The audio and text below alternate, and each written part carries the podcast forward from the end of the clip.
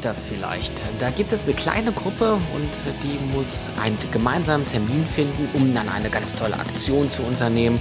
Und äh, dann versucht man einen Termin zu finden und heißt es, nee, da habe ich keine Zeit. Der andere sagt, ah, es geht gar nicht, tut mir leid. Der dritte sagt, also zu dem Termin brauche ich nicht dabei zu sein. Ich habe sowieso äh, nichts beizutragen. Der vierte sagt, an dem Tag, wo du eigentlich Zeit hättest, habe ich wiederum keine Zeit. Und der erste sagt wieder, es ist gut, dass du Zeit hast. Da habe ich aber wieder keine Zeit. Manchmal ist das so und ähm, diese Situation haben wir dieses Mal auch. ja, Nerd Talk mal wieder in Solo-Verfahren. Ähm, von der in der extremsten Leitausgabe, die es so geben kann. Ist eigentlich ziemlich schade, weil es jetzt ja auch die letzte Sendung ist vor unserer kleinen Frühlingspause. Ähm, und äh, da hätten wir natürlich gern noch mal ein paar Filme rausgerockt, aber ja, was nicht ist, ist nicht. Hm. Müssen wir alle durch und ähm, von daher ist das eigentlich hier an dieser Stelle nur ein kurzes Lebenszeichen. Wir haben an euch gedacht, aber wir haben es nicht geschafft, uns alle an einen Tisch zu setzen. Ähm, ihr kennt das, äh, also Lars zum Beispiel, ja, der hat gerade seine letzten Abi-Klausuren geschrieben.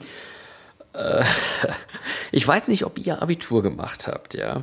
Also ich habe Abitur gemacht. Und nachdem die letzte Abi-Klausur ähm, zu Ende war, da, ähm, hm, also ich weiß noch, da war mal ein, äh, da kam mal Viva bei uns in die Schule und wir haben Abschlusszelten gemacht und ähm, wir haben so gedacht, dass wir uns diesen Viva-Auftritt in unserer Schule ein bisschen schöner trinken könnten. Es waren 40 Grad draußen und wir haben Liter Feigling in die Schule. Wir wurden erwischt. das Schulgelände ist verwiesen, sind trotzdem da geblieben und wir hatten einen ziemlich warmen Tag. Ja, solche Erlebnisse hat man dann doch mal, wenn man ähm, Abitur hinter sich hat. Und äh, ich weiß nicht, was Lars gerade macht, aber der wird wahrscheinlich ähnliche Erfahrungen gerade machen. Äh, von daher, ähm, naja, sind wir gespannt, was passiert, wenn er mal, wenn er wieder des Sprechens fähig ist. Mal abwarten. Bleibt trotzdem dabei, dass äh, dieses Mal die Sendung leider ausfallen muss. Ähm, es ist aber, wie gesagt, so, dass das jetzt nicht irgendwie aufgrund irgendwelcher Artikel auf nerdtalk.de jetzt äh, sich Nerdtalk auf dem absteigenden Ast befindet oder irgendwie sowas. Falls ihr nicht wisst, wovon ich spreche, schaut einfach mal auf nerdtalk.de vorbei. Wir haben freundliche Post von Anwälten bekommen. Ähm, ist aber alles erledigt und alles in trockenen Tüchern. Ähm, dennoch ist es natürlich ärgerlich und man könnte denken, oh Gott, Nerd Talk wird eingestellt. Nein, wird es definitiv nicht. Diese Frühlingspause ist jetzt auch schon lange geplant gewesen, von daher keine Angst, keine Angst. Damit das jetzt hier alles nicht so unstrukturiert oder sonst wie erscheint und ihr nicht irgendwie meint, oh meine Fresse, Alter, muss der jetzt 25 Minuten reden, Nein, muss er nicht. Ich werde ziemlich schnell meinen Mund halten und stattdessen werde ich den guten Theo mal ans Mikro lassen, denn der war wiederum ähm, unterwegs und hat sich die, die, die zauberhafte Welt von Oz angeschaut und hat uns einen äh, recht umfangreichen Audiokommentar dazu geschickt und ähm, den äh, wollen wir euch natürlich überhaupt nicht vorenthalten. Haltet die Ohren steif, friert uns nicht ein, äh, geht viel ins Kino und in zwei Wochen, das ist kleinen Moment, das kriegen wir raus. Zwei Wochen sind wir wieder da. Das heißt, wir hören uns am 4. April wieder. Der 4. April, dort äh, wird dann wieder ganz regulär Nerd Talk rauskommen, die nächsten zwei Wochen. Vielleicht auch mal ganz gut für euch die Möglichkeit, euch mal so ein bisschen links und rechts umzuhören. Wir reden ja häufig über den Kinocast, über den Sneakpot, die Medienkuh, auch ganz toller Podcast. Ähm, also da gibt's eine Menge und ähm, die lohnen sich auch auf jeden Fall, da mal reinzuhören. Tut dieses, haut rein, viel Spaß. Hier kommt Theo mit seiner Kritik zu Oz und ich sag Tschüss. Haut rein. Hallo Nerd Talk, hier spricht mal wieder der Theo und ich habe mir die fantastische Welt von Oz angesehen.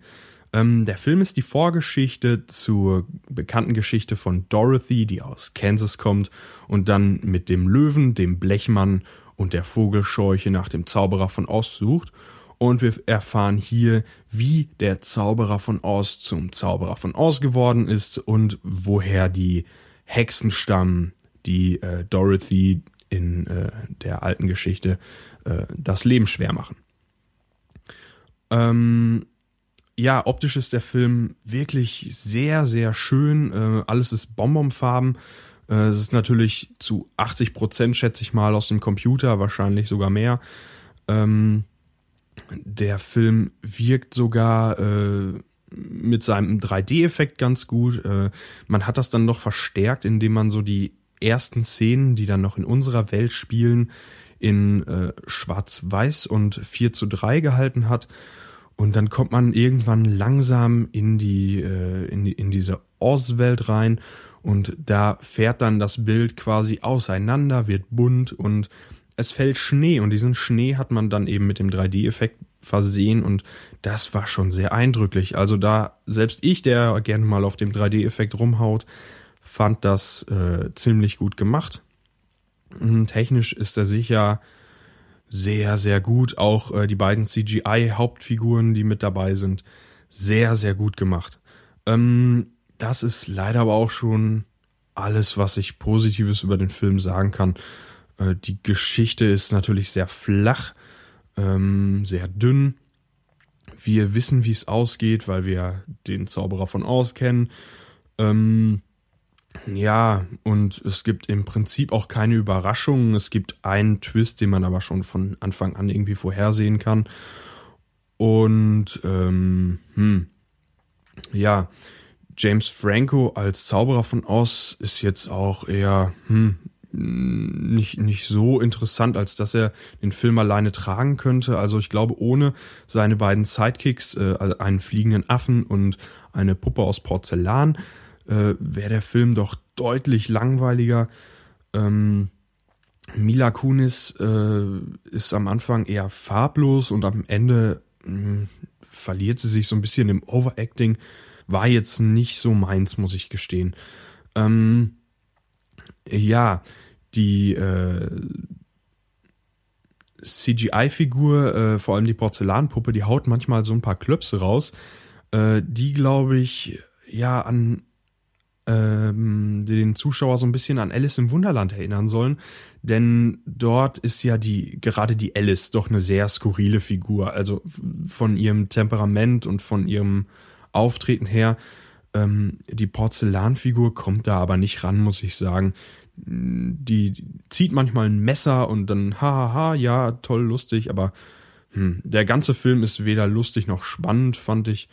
Äh, ist wahrscheinlich äh, eher für ein jüngeres Publikum gedacht, aber dann verstehe ich nicht, warum man äh, diese Affen der bösen Hexe so gruselig gemacht hat. Also die fand ich dann wirklich schon sehr erschreckend und natürlich springen die einem dann über das äh, 3D auch mitten ins Gesicht und ich glaube, das wird für einige Kinder zu viel. Also ich kann mir schon vorstellen, dass Kinder so im einstelligen Alter mit der Story ganz zufrieden wären. Aber dann diese Affen da einzubauen, hm, finde ich seltsam. Dafür ist es dann doch zu gruselig, muss ich sagen. Was mir auch ein bisschen sauer aufgestoßen ist, ist diese, ja, diese Moral am Ende. Also die Leute müssen verarscht werden, damit sie die Hoffnung nicht verlieren. Und hm, ja, finde ich, finde ich seltsam. Also es gibt ja in der Realität auch Gegenbeispiele, bei denen der Zauber der Magie nicht verloren geht, obwohl sie eben sagen, dass sie Tricks verwenden. Äh, James Randy äh, kann man hier nennen. Das ist ein großer Magier gewesen, der aber immer gesagt hat, er benutzt Tricks und jeder, der die technischen Mittel und das Wissen hätte, der könnte diese Tricks auch durchführen, aber er hat eben meistens nicht verraten, wie diese Tricks funktionieren. Er hat sich aber immer gegen Menschen gewehrt, die äh, andere Menschen verarschen wollten und eben gesagt haben, sie seien Mentalisten und hätten irgendwelche übersinnlichen Fähigkeiten.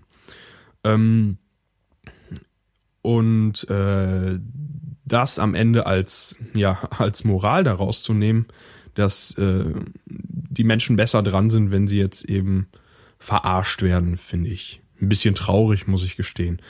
Ähm, der ganze Film hat mich auch sehr enttäuscht, muss ich sagen. Also ich hatte wenigstens einen Film erwartet, der so auf dem Niveau ist von Alice in, im Wunderland, äh, die letzte Verfilmung, die es jetzt gab. Und da muss ich sagen, auch optisch war Alice im Wunderland detaillierter. Also die, diese Bonbon-Optik, die zieht sich bei Oz, ähm, ja, auch auf, auf so glatte Oberflächen und so weiter. Das, das wirkt alles irgendwie ein bisschen zu, zu glatt, zu gestriegelt. Ähm, da ist einfach mehr Schein als Sein. Das merkt man relativ schnell. Bei Alice im Wunderland, ja, der, der war ja auch nicht, nicht überragend, der Film, aber mh, mm, ich fand die Atmosphäre da doch besser, die Figuren waren skurriler und irgendwie interessanter, das Ganze. Auch Dr. Parnassus könnte man noch mal mit in den äh, Vergleich reinnehmen. Den fand ich auch deutlich besser gemacht und deutlich schöner und deutlich interessanter. Also nochmal diese beiden Filme gucken, nochmal Alice im Wunderland gucken oder äh, das Kabinett des Dr. Parnassus und äh, die fantastische Welt von Oz kann man sich, glaube ich, sparen.